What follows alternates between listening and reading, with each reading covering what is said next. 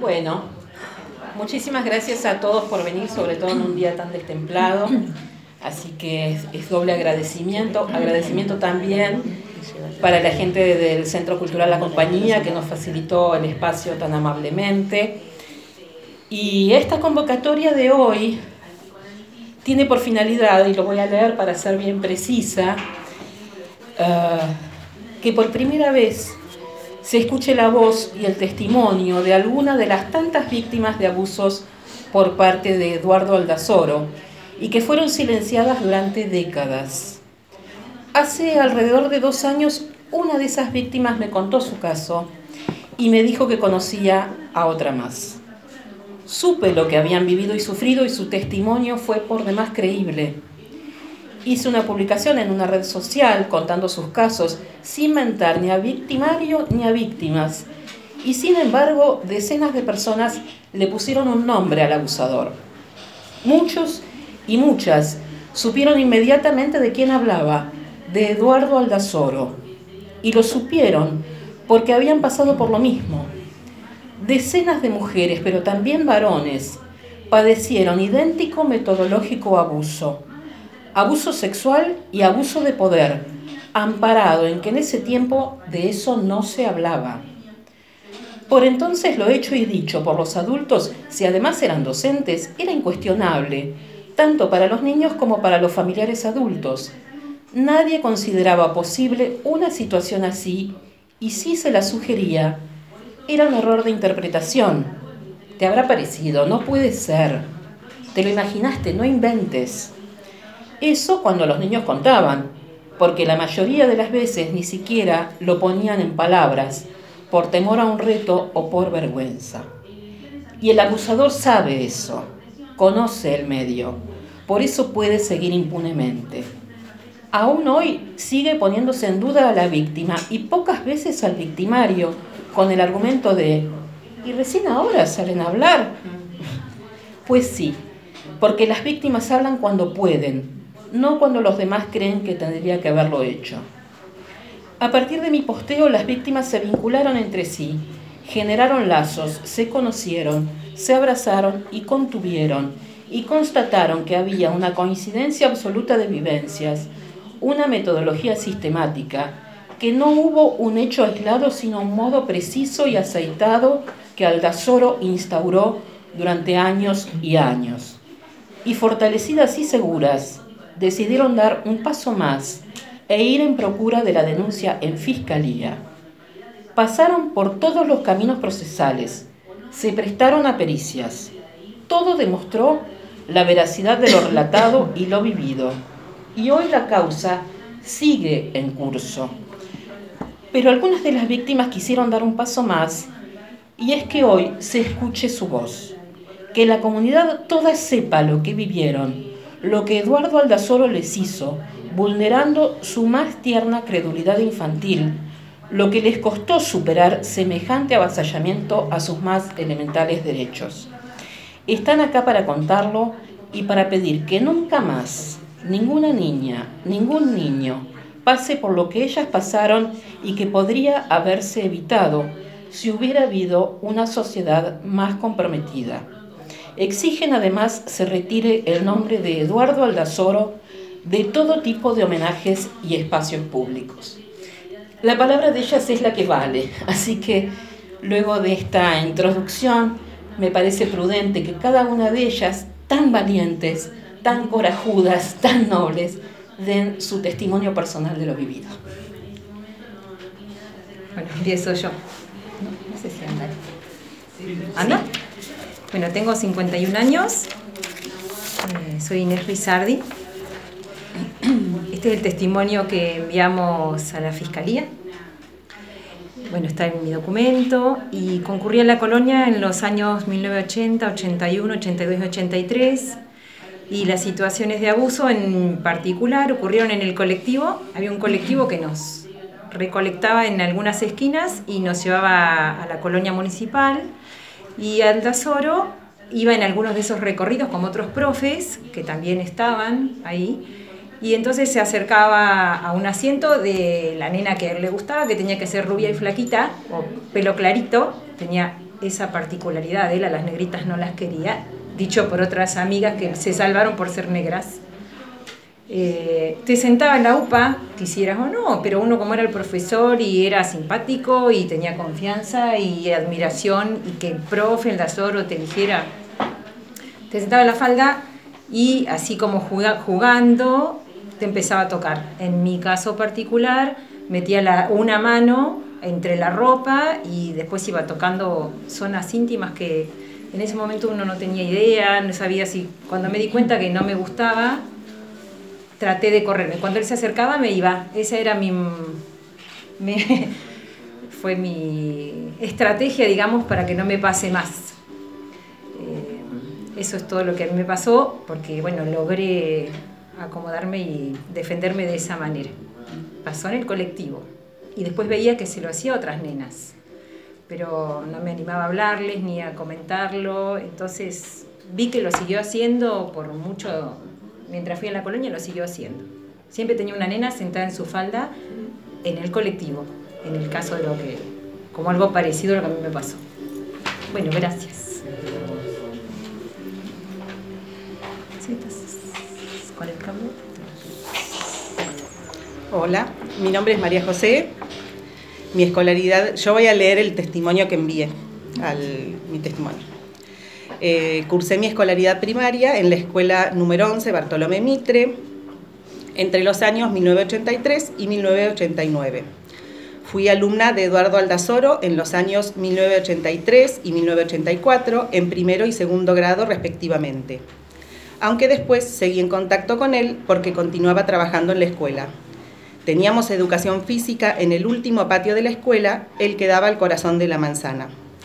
Él le indicaba la actividad a un grupo de alumnos y se sentaba en un lateral del patio, a veces en cuclillas, a veces en un banco o silla. Siempre, siempre con alguna alumna UPA y con otros nenes sentados en el piso a sus costados. Un día, no recuerdo si yo estaba en primero o segundo grado, él estaba sentado donde siempre, yo estaba sentada sobre su pierna derecha y su brazo derecho estaba sobre mis hombros, la mano colgando por delante de mi torso.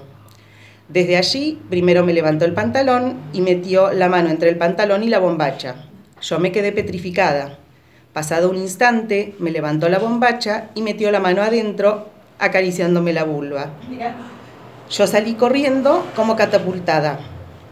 A partir de ese momento recuerdo estar permanentemente evitando su cercanía física, conducta que he repetido a lo largo de toda mi infancia, ya que recuerdo haber tenido siempre temor hacia los adultos masculinos.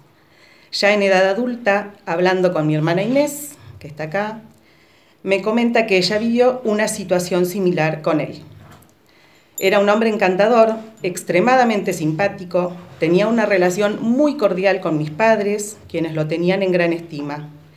En ocasión de la muerte de mi padre, en noviembre de 2019, en un acto de cinismo extremo, en mi opinión, envió al domicilio familiar una nota de pésame en papel dirigida a mi madre y a todos sus hijos.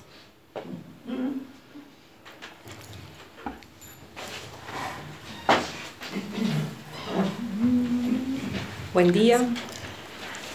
Les cuento mi testimonio. Mi nombre es Silvina. Cuando tenía alrededor de 6, 7 u 8 años, concurrí a la escuela número 11. En ese tiempo las clases de educación física las daba el profesor Eduardo Aldazoro.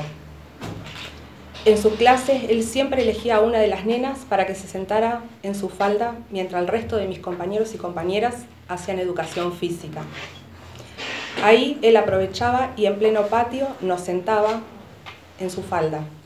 Con un brazo nos sostenía y con el otro introducía su mano dentro de nuestro pantalón y ropa interior. Recuerdo que no era la única en ese momento a la que elegía para sentarnos en su falda. Había otras nenas. Yo en ese momento le conté a una prima que concurría a la misma, a la misma escuela, pero un año mayor, lo que me estaba pasando, sin entender a mi corta edad qué era realmente lo que sucedía. Ella en una conversación le contó a mi papá y a mi mamá lo que yo estaba padeciendo. Y ahí fue cuando hablaron conmigo. Y yo que entre miedo, por no saber si yo era la culpable de algo, les conté todo. En ese momento mi papá fue a la escuela, habló con los directivos. Ellos negaron todo y pusieron en duda mi palabra, diciendo que yo mentía y que era algo inventado. Mi papá, seguro de lo que yo decía, siguió insistiendo. Concurrió varias veces a la escuela. Al encontrarse sin respuesta, en ese momento dejó en acta que yo nunca más iba a hacer educación física mientras esté Eduardo, Eduardo Aldazoro en las clases. Y así fue, hasta sexto grado, cuando nuevamente me tocó con él. En ese momento, cada vez que tenía educación física, yo me quedaba en el salón. Una vez la maestra me preguntó por qué yo no iba a gimnasia. Entonces le dije lo que él me hacía. Y ella me respondió, no puede ser, te habrá parecido. Eh, hay adhesiones también que leeremos a posteriori, si me cuentas un cachito, pero como hay algunos medios que tienen que retirarse raudamente, si les parece dejamos abierta la rueda de preguntas, siempre haciendo el pedido expreso de cuidado, ¿no? de evitar algún, modo de perversidad o de, morbo. Así que quienes quieran hacerle preguntas a las chicas. Perdón, quería consultarles... Eh, si quienes presentaron las denuncias son ellas o hay más casos también. Somos más. Nosotras fuimos las que podemos hablarlo públicamente. Hay chicas que todavía les cuesta mucho expresarlo. Pero sí, somos más las que hicimos la denuncia y muchas más las que después se sumaron a raíz de que esto se dio en los medios. Vayan sí. También referido a tu pregunta, hay mucha gente, muchas chicas que se enteraron y no van a hacer la denuncia por vergüenza, porque vaya a saber qué le pasa a cada uno, ¿no? Eh, entonces, la cantidad es innumerable, más de lo que uno cree. Y el comienzo, en la presentación, vos hacías referencia que en la justicia eh, ya habían o tomado las denuncias, eh, pero ¿cómo ha avanzado eso? ¿En qué punto está ahora? ¿Quieren que lo sí, sí, Hay un, sí, hay una eh, cierta tendenciosidad en instalar en que el caso se dio por prescripto. La, la realidad es que la causa sigue y les, me gustaría hacerles un, una puntuación exacta para que cada uno sepa eh, cómo fue, cómo se inició y en qué estado está. ¿no? El 8 de marzo de 2021 fue la presentación de la denuncia penal en la Fiscalía de Azul con un grupo inicial de 10 testimoniantes, 10 denuncias. Al día siguiente, el 9 de marzo, la causa se deriva a la UFI 3 de Tandil. En abril de ese mismo año, del 2021, luego de la excusación de la Fiscalía de Tandil, la causa es tomada por la UFI 4 de Olavarría. El 14 de abril es la primera audiencia grupal, virtual, porque estábamos en pandemia, con el doctor Iturralde del Ortegui de Olavarría, donde informa los pasos de la investigación que seguirá la causa. De abril a noviembre hay recolección de pruebas, presentación y ampliación de testimonios realizadas de manera virtual por los protocolos vigentes. En junio del 2021 se notifica al acusado Eduardo Aldazoro. El 3 de diciembre del 2021 de forma simultánea a las acciones iniciadas en la justicia, se eleva una nota al Honorable Consejo Deliberante para que retire el nombre de Aldazoro y todos los homenajes y monumentos que le han hecho en el, deportivo, en el Polideportivo Municipal. Esto es importante marcarlo, el pedido se hizo en diciembre del 2021. El 28 de diciembre, la jueza Estela Maris Aracil resuelve la prescripción de la causa causa que lleva el número 0101 0000896 barra 21, por si alguno precisa el dato puntual. El 3 de enero de este año, del 2022, cinco días después de lo que dictaminó la jueza Aracil, el doctor Cristian Urlezaga, que es el agente fiscal en feria de la Fiscalía número 4 de Olavarría, interpone un recurso de apelación y la causa pasa a la Cámara de Apelaciones. Entre enero y febrero de este año, las víctimas se presentan a las pericias psicológicas en el juzgado de Azul. En abril de este año, el tribunal que conforma la Cámara de Apelaciones y Garantías en lo Penal fallan sobre la apelación del Ministerio Público en relación a la resolución de la jueza Aracil. Damián Pedrocini y Gustavo Agustín Echevarría ratifican la prescripción de la causa, mientras que el juez Carlos Paulino Pagliere se manifiesta en disidencia al considerar que todavía no existe una determinación, delimitación y justificación del objeto procesal que habilite pronunciarse fundadamente sobre la procedencia o improcedencia de la prescripción de la acción penal. El 21 de abril, como muchos saben, el intendente Miguel Lungui eleva una carta al Honorable Consejo Deliberante pidiendo se derogue la ordenanza y el 22 de abril, al día siguiente, son retirados los nombres y placas con el nombre de Eduardo Aldazoro del Polideportivo Municipal. Pero entonces vale aclarar que la resolución de Aracil fue apelada, que está en la Cámara de Apelación y que la causa sigue su curso este, hasta que logre una definitiva determinación. ¿Tienen algún grupo de asesores letrados que están trabajando en el tema para ver cómo sigue la causa o cómo van a insistir ustedes para, para la continuidad? Eh, chicas. Eh, no, estamos asesorados así con mucha gente que nos está acompañando y pero seguimos, digamos, desde la Fiscalía. Lo que vale aclarar, perdón, es que, que de prescripción en ningún momento es inocencia. ¿Mm? Eso también vale aclararlo porque muchos, el tema de que prescripción, prescripción, pero eso no quita de que él sea inocente hablaban de una sociedad cómplice. Bueno, contabas que ibas en colectivo, que iban otros profesores. Eh, esto involucra mucha más gente, tal vez, por encubrimiento. Claro, esto de la que nos preguntás, sí, había profesores o acompañantes o eh, profes de educación física o que estaban por recibirse. En ese momento nombraba a todos Eduardo Aldazoro. No sé por qué tenía esa, esa capacidad o autoridad para hacerlo, se lo habían asignado a alguien, pero nadie hablaba del tema. Y todo el mundo, todos lo veían, porque todos sabemos que uno ve.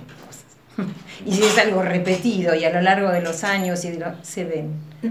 Por eso la complicidad de, en el caso de la escuela, cuando iban a hacer la denuncia y decían que no pasaba nada. Había mucha gente que ayudó a que esto suceda. Eh, exclusivamente en los micros de la colonia, digo, no solo por los testimonios de ustedes, porque ustedes tres fueron muy eh, cautas y también contundentes en, en, la declaración de cada una, pero digo, eh, por un lado está los micros que iban a la colonia y por otro también la escuela. ¿Hay algún otro lugar, además de esos, en alguna otra de las denuncias que se hicieron? No. Por el momento no. Por el momento son Por el momento, eh, sí, en la escuela número 11 y en la colonia de vacaciones. Sabemos, pero todavía no están anexados a la causa.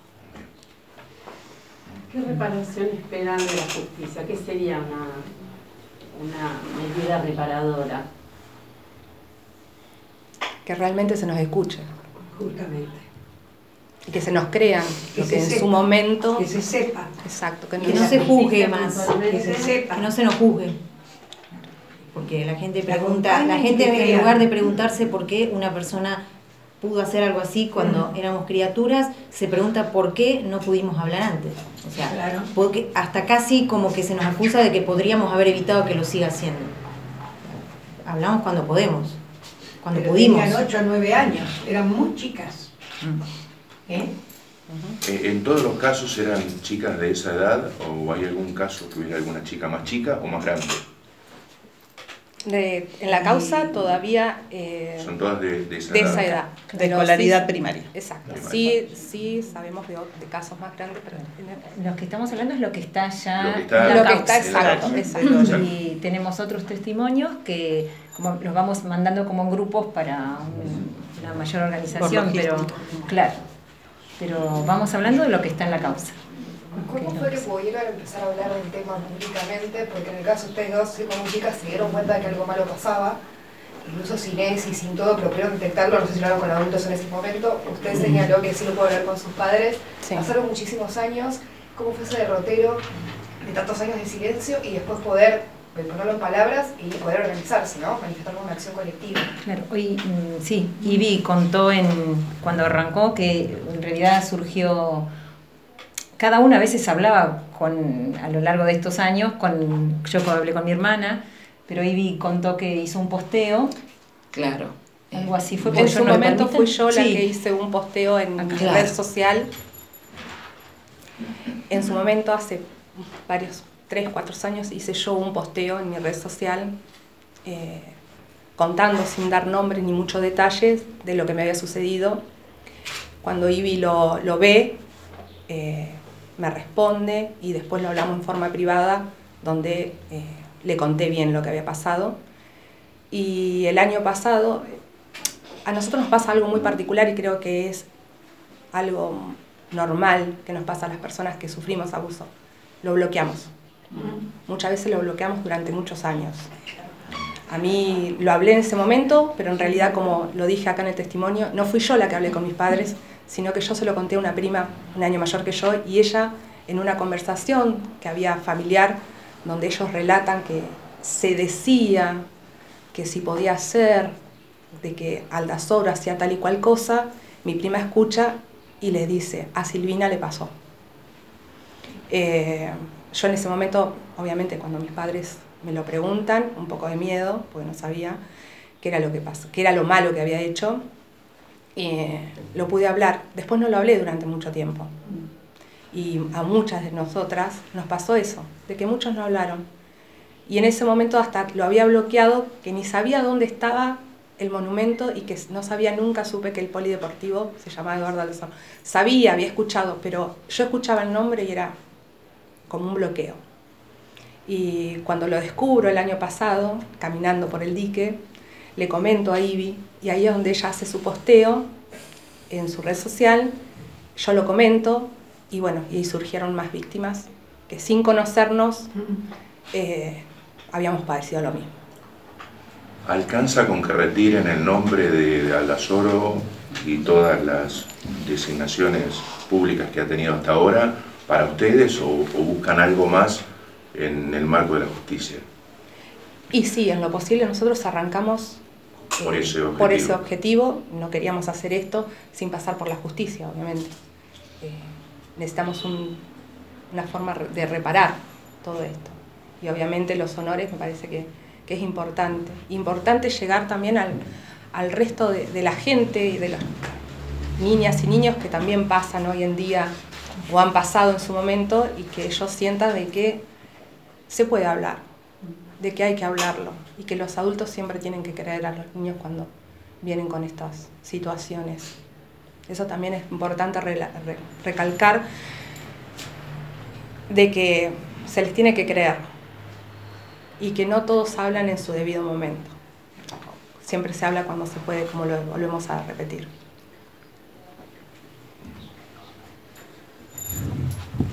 ¿Alguna pregunta más? ¿Alguien que quiera saber algo puntual? ¿Qué recepción tuvo ustedes en accionar al Consejo Deliberante? Porque algunos concejales agarraban esta cuestión de la presunción de inocencia para decir, bueno, ya está. Después el Internet adoptó otra postura, pero el debate interno que hubo yo creo que a cada una en particular le toca distinto, a pesar de que tuvimos el mismo, la misma situación, pero no podemos estar en la cabeza de ni intentar que con esta acción eh, vos o alguien cambie de... Cada uno va a pensar en su, con su libre y está, está bien que así sea. Entonces, eh, por más que prescriba la causa, como es que va posiblemente prescriba, no dicen que es inocente. No quiere decir lo mismo prescripta que inocente. Son independientes una de otra. Así que seguiremos con acciones. Ya estamos reparando nosotras haciendo todo esto, juntándonos, charlándolo, buscando la forma. De esa manera estamos reparando y lo que ya se hizo, ya se hizo. Entonces, bueno, de esta manera vamos sanando. Pero está bueno esto de que los chicos sepan que pueden hablar, que se los puede escuchar y que para cuidarse, que, esa, es la idea, porque Es un señor de 80, 80 y pico de años. Y que sepan que si hay alguna otra víctima de Eduardo Altazoro, nada, acá estamos para escucharlas.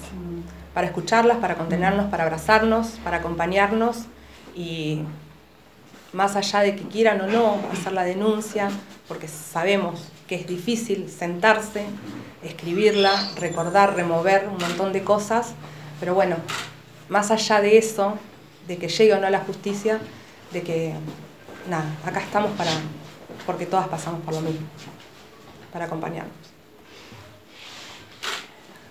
¿Cuántas denuncias dijeron que, que radicadas? Hoy 10, pero se están sumando más. ¿Son todas mujeres? Sí. Sí. Denuncias radicadas en la fiscalía, 10. Sí, sí, sí, pero 10, hay, pero no, sí, ah, hay un montón que están Hay testimonios en proceso. Hay testimonios de dos varones también. ¿Sin denuncia testimonio de los varones? Sin Sí, denuncia sin todavía. denuncia. Hasta el momento sí. Sí. Solo mujeres. Las 10 que están en la fiscalía somos todas mujeres. Eh, sí. Bueno, primero un abrazo a todas. Gracias.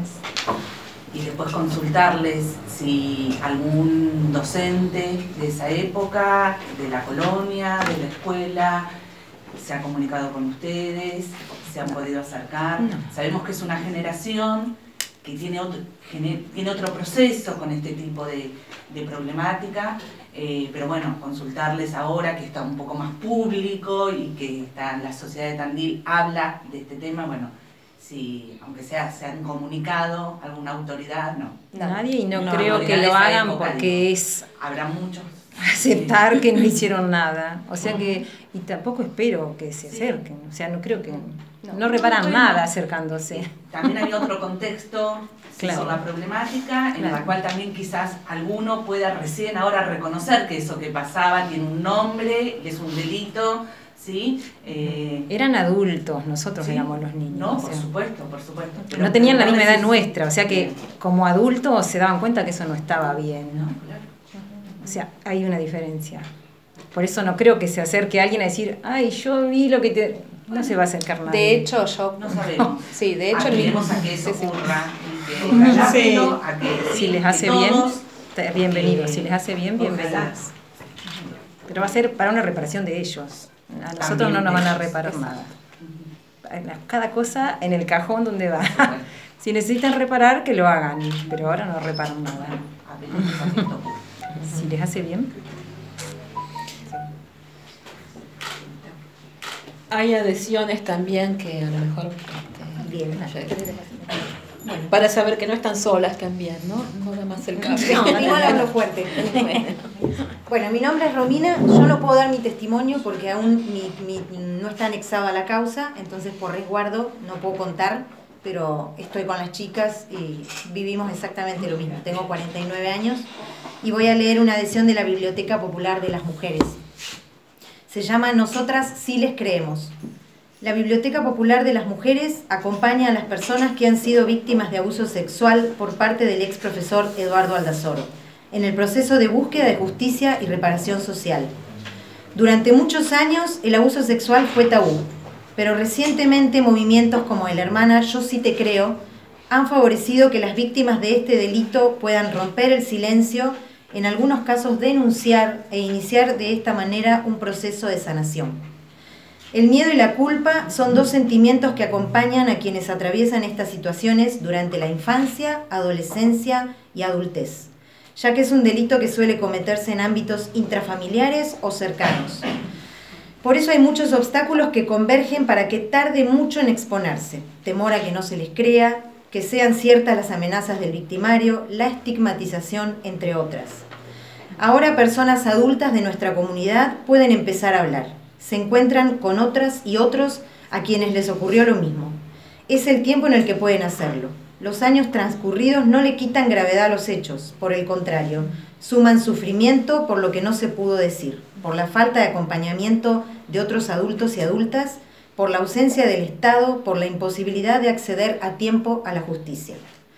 Respetamos sus voces y les decimos fuerte, nosotras sí les creemos, poniéndonos a disposición para acompañarles en este proceso doloroso. Tengan la certeza de que no están solas.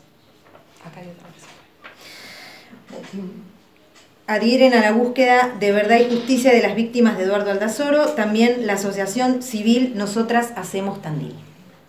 Y bueno, y toda la gente que se ha solidarizado con nosotras este, en mensajes y, y bueno, la familia y bueno, todo.